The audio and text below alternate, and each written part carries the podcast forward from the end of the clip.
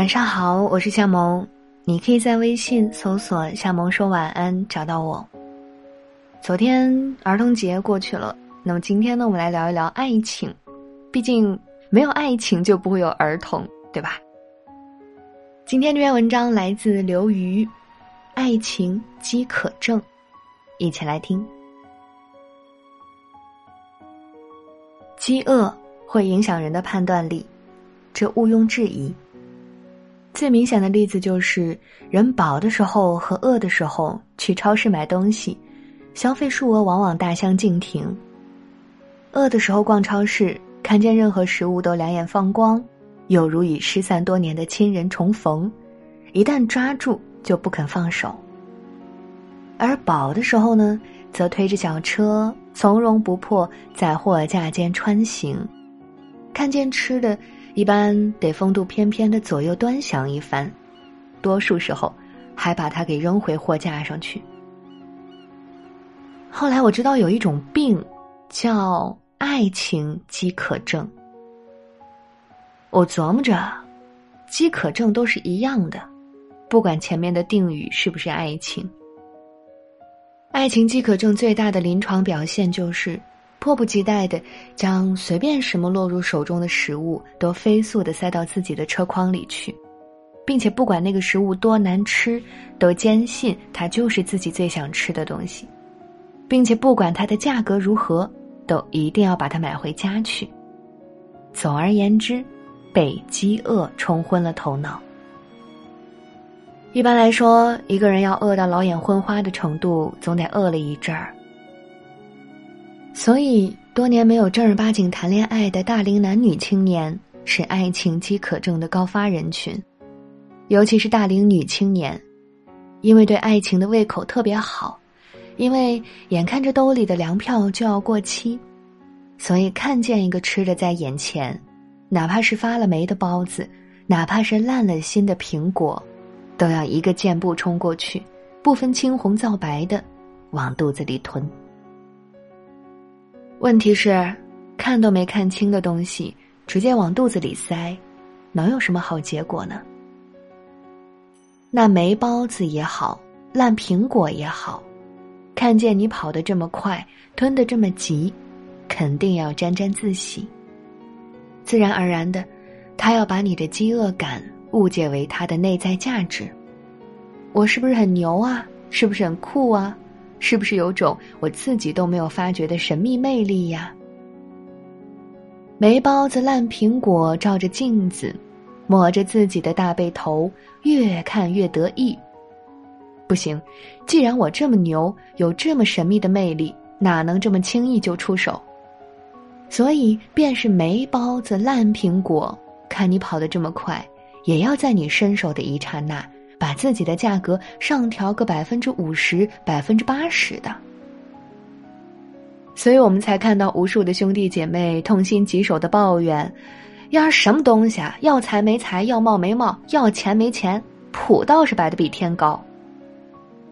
那可不，你给人家那么多颜色，人家能不开染房吗？没包子，因为你给的那点颜色，把自己看成新鲜包子。新鲜包子因为那点颜色，把自己看成是红烧肉；红烧肉因为那点颜色，把自己看成是鲍鱼鱼翅。反正，你的爱情饥渴症，造就了对方的自大狂。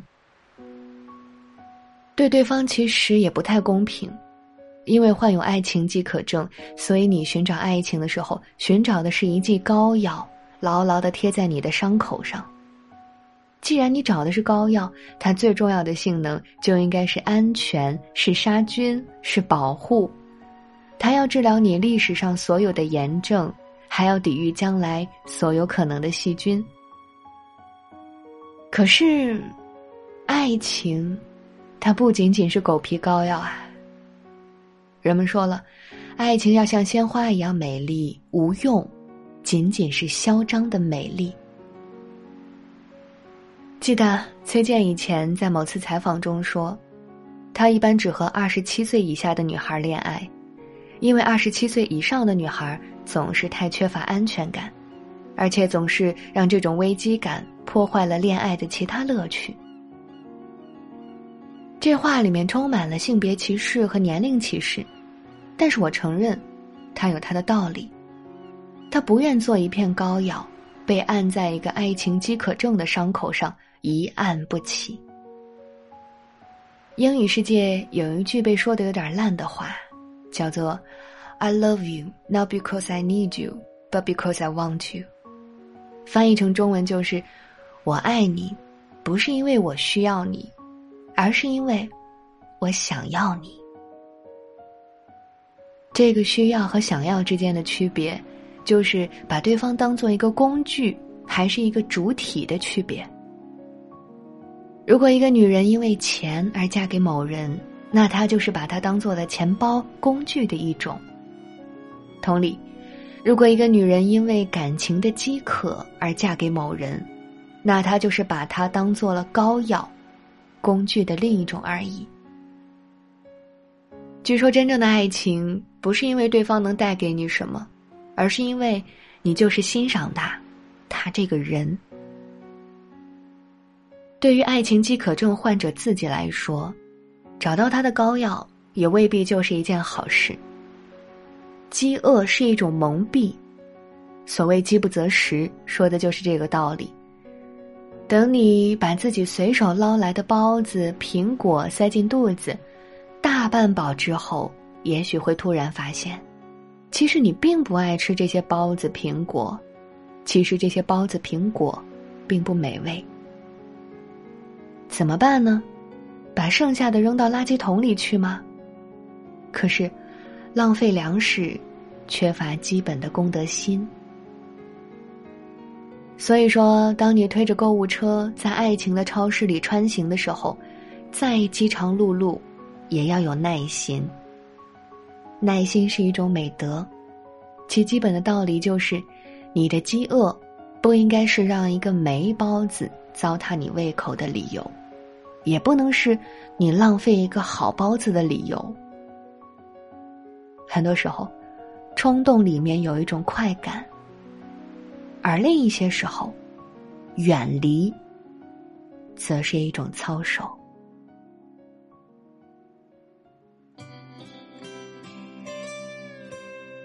好啦，今天的文章就和你分享到这里，我是夏萌，祝你晚安，做个好梦。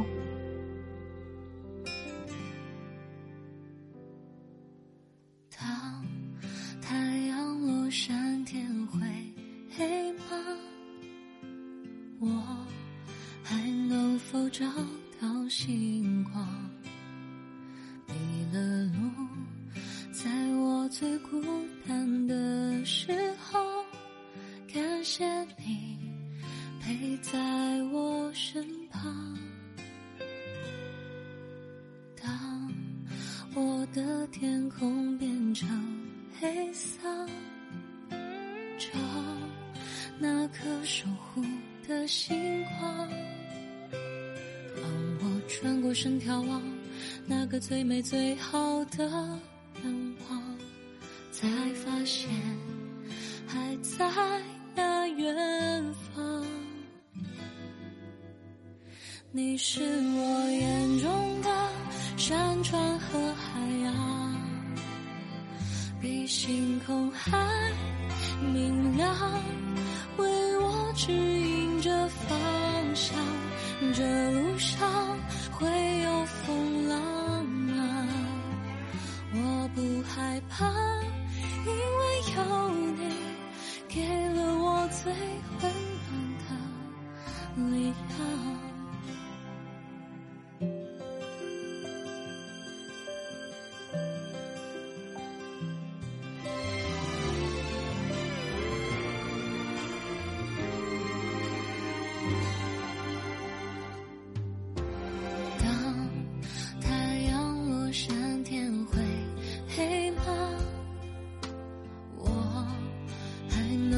找到幸福，